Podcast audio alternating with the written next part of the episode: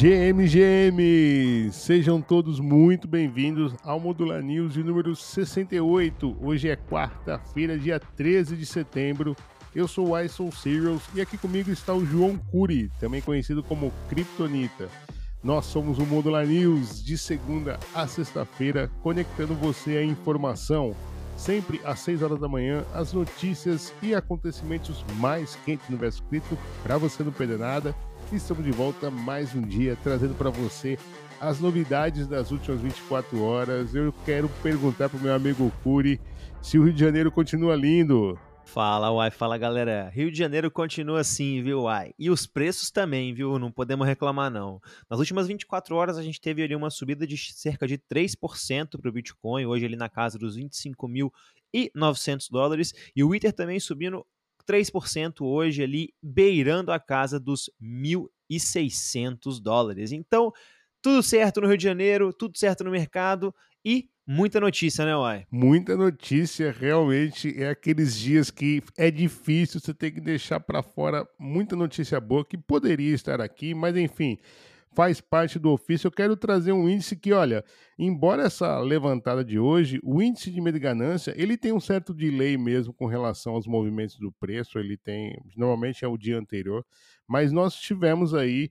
a mínima dos últimos três meses, caímos para 30, tá? No índice de medo e ganância. Então, realmente, o pessoal se assustou com essa queda e a perda dos 25, mas ao que parece já está tudo restabelecido. Foi só um deslize ali, uma bad trap também, às vezes, é o que chama o mercado. Deixa eu puxar a primeira aqui, Corey, que essa, sem sombra de dúvidas, é a notícia mais importante do dia de ontem. Gary Gensler promete que SEC dos Estados Unidos se manterá firme em ações contra criptomoedas em audiência do Senado.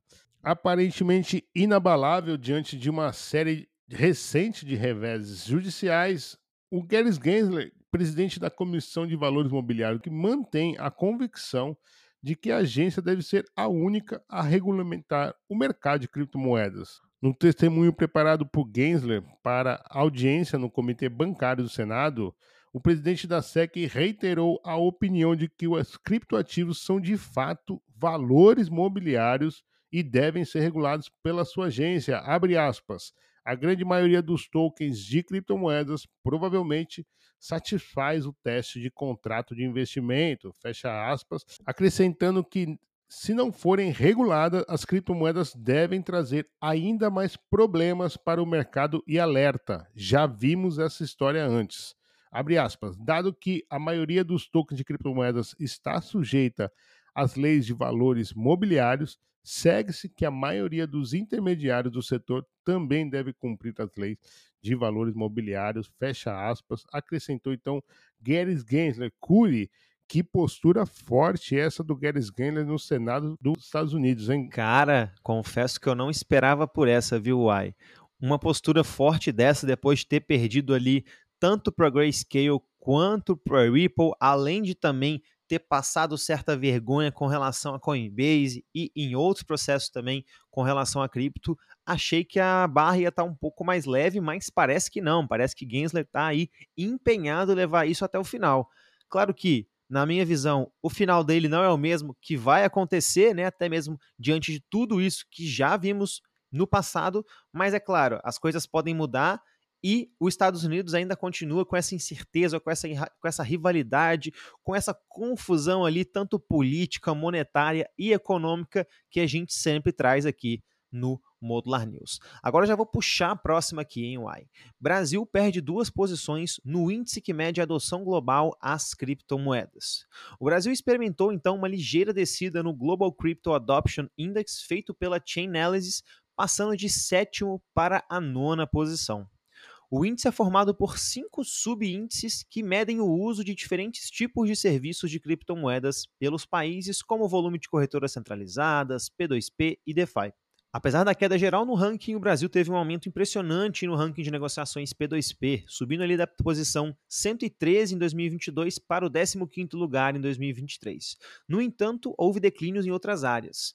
O país caiu no valor recebido via DeFi no varejo, no valor total de DeFi e também em termos de serviços de corretagem centralizadas. No contexto sul-americano, a Argentina é o único outro país da região no top 20, ocupando hoje o 15º lugar, enquanto o Equador e a Colômbia deixaram de figurar no ranking em 2023.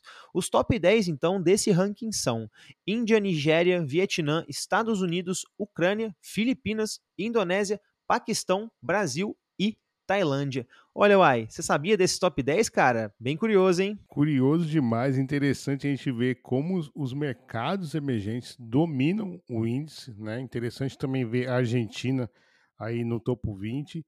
E você vê, né, um dado como esse só mostra, né, ontem nós trouxemos um dado de que o Brasil só esteve abaixo da França nos aportes institucionais e aí a gente acha que a gente, nossa, estamos abalando, mas está aí. No dia seguinte mostra que, na verdade, é o mundo inteiro que está aderindo. Você vê, a Nigéria, ela foi impressionante. Ela está em segundo agora. No ano anterior, ela estava abaixo de 100, entendeu? Então, a Nigéria, e a gente trouxe bastante a situação nigeriana aqui no Modular News também, sobre a questão de Bitcoin, a, a cruzada que eles estavam tendo, a própria CBDC também, enfim, isso gerou muita é, necessidade da população recorrer às criptomoedas. Então, bem interessante, né, cara? É, essa lista, esse top 10 aí totalmente aleatório, né? Filipinas, Tailândia, Vietnã, Paquistão. Bacana, Brasil tá lá. Agora deixa eu trazer um anúncio que foi feito ontem, Layer Zero anuncia Oráculo do Google Cloud como padrão de rede. A Layer Zero anunciou ontem o lançamento do Oráculo do Google Cloud. O Oráculo é um verificador desenvolvido especificamente que está disponível para todos os aplicativos da Layer Zero e será configurado como padrão a partir do dia 19 de setembro. Abre aspas, isso significa que, por padrão, cada mensagem dentro da Layer Zero aproveitará a infraestrutura segura administrada por uma das organizações mais preocupadas com a segurança no mundo. Dito de outra forma, verificará a validade de cada mensagem na Layer Zero por padrão. Foi o que escreveu então a Layer Zero no X. Curi. É, uai, não foi dessa vez que a gente anunciou o airdrop da Layer Zero, viu? Inclusive, ouvi rumores direto da Permissionless que supostamente esse airdrop não está chegando e não está próximo, viu? Agora resta saber se a gente vai acreditar nisso ou não, viu, Uai?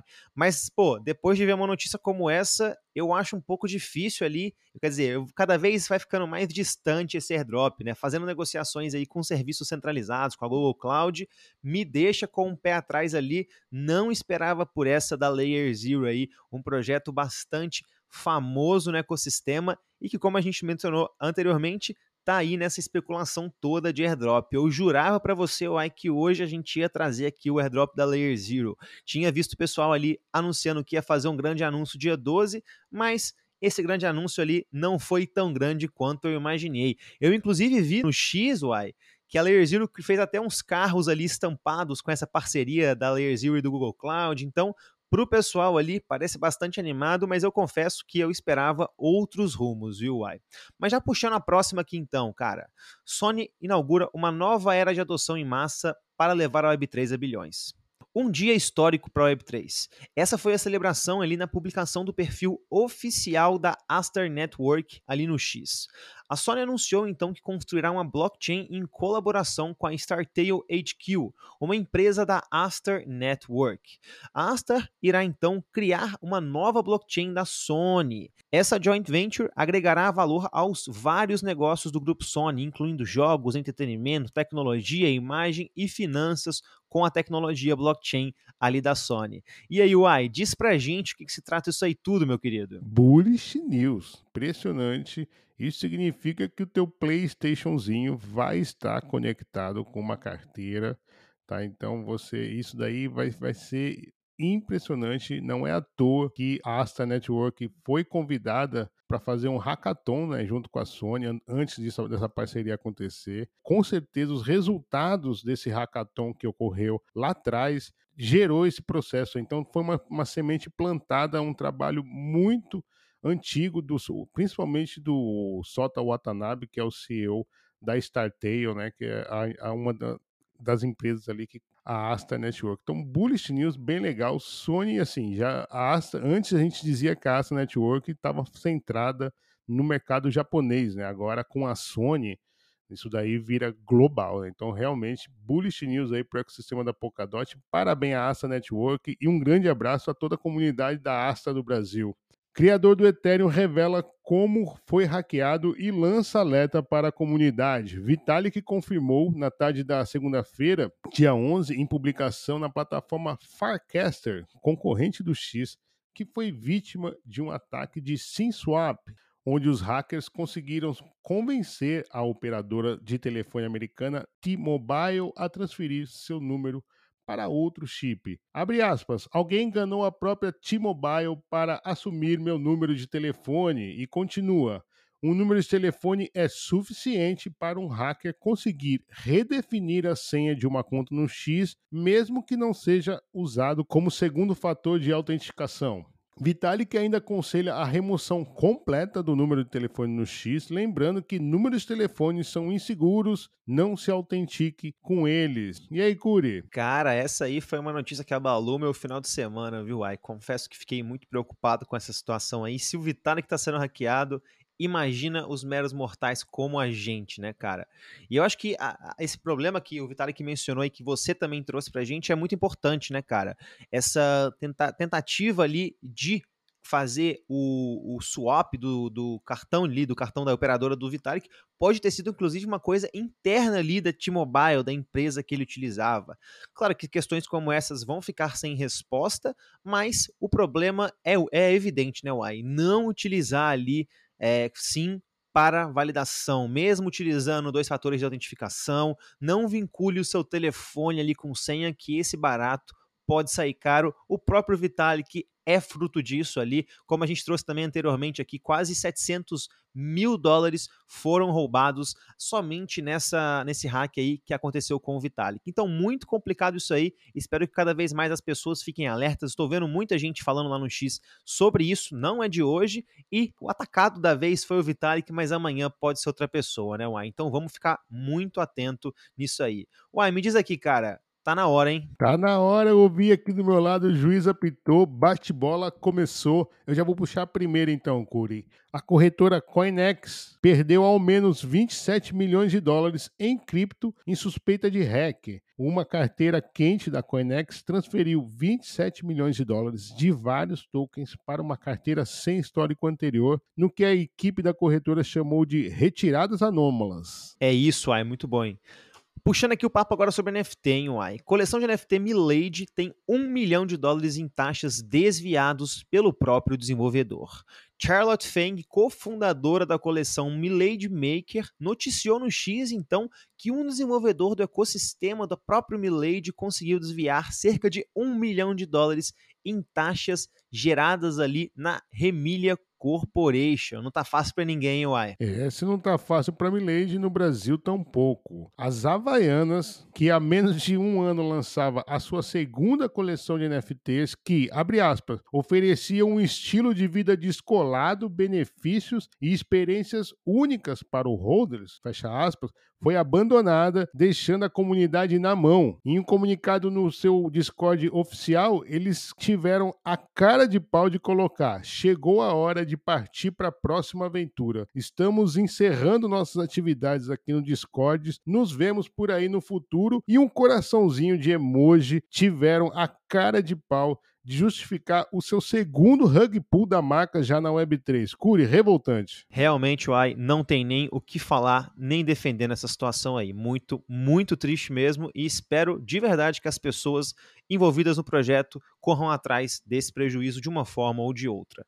Mas já continuando aqui, Uai, 19% da cidade de Nova York já investe em criptomoedas, mostra a pesquisa ali da própria Coinbase. Os nova-iorquinos estão otimistas com essa nova classe de ativo, as criptomoedas. E as criptomoedas também chamam a atenção das maiores empresas do mundo que estão sediadas lá em Nova York, uai. Brasil ganha o primeiro programa de televisão focado exclusivamente em criptomoedas com transmissão pela Vivo, Claro, Sky e Oi. O Giro Cripto, o nome do programa, será apresentado pela Yara Tamires e será exibido pelo canal Uhul. É isso aí. Se você, Uai, por acaso estiver no Rio hoje, dá uma passadinha às 4 horas lá no Blockchain Rio, que eu vou estar tá lá no palco com o Casta, com o Luca da Secret, com o pessoal da NIM e também o pessoal da Ripio, falando um pouco sobre privacidade, um assunto aí extremamente importante na Web3 e que cada vez mais a gente aqui na Modular também vai ajudando e trazendo esse assunto à tona, né, Uai? Maravilha, muito legal. Notícias do Blockchain Rio. Aliás, já quero perguntar, Curi, como é que foi o primeiro dia do Blockchain Rio? Cara, muito legal, muito bacana ver a comunidade ali de novo, ver a galera que a gente não via faz tempo. Eu percebi, Uai, que infelizmente, né, dada a situação do mercado, acaba que muita gente não veio para cá. Eu acho que a gente vê um desânimo generalizado hoje em dia, é, até mesmo porque a gente está numa situação que, como a gente traz aqui todos os dias, não tá fácil para ninguém. Os números de mercados também não escondem. Vi muita empresa tradicional também lá dentro do evento. E, claro, também teve muita coisa de protocolo. A Polkadot estava lá dentro, a Secret, muitos projetos.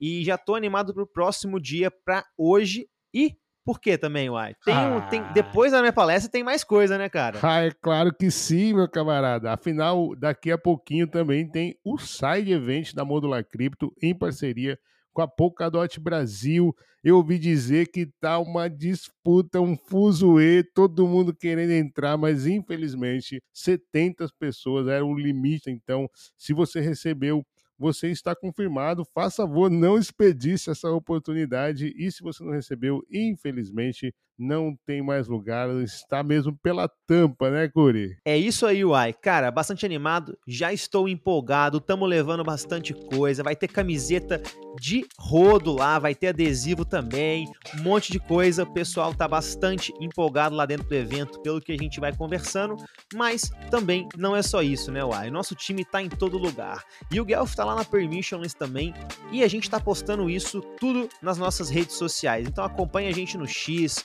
no Instagram e em outras redes também que tá tudo lá saindo em Uai. Então tem cobertura da Permissions, cobertura do Blockchain Rio, tamo em todo lugar, Uai. E se você, como eu, não está em nenhum dos dois eventos, mas quer saber o que está acontecendo, então não deixe de acompanhar as nossas redes sociais. Nós estamos ali praticamente toda hora trazendo as novidades dos dois eventos, tanto o Permissionless lá direto de Texas, como também o Blockchain Rio e depois a gente vai ter aí o side event da Modular Crypto. Então é isso, a gente fica por aqui por hoje, mas você sabe, amanhã no mesmo horário e no mesmo local estaremos de volta. É isso, Curi? Exatamente, Uai. Valeu!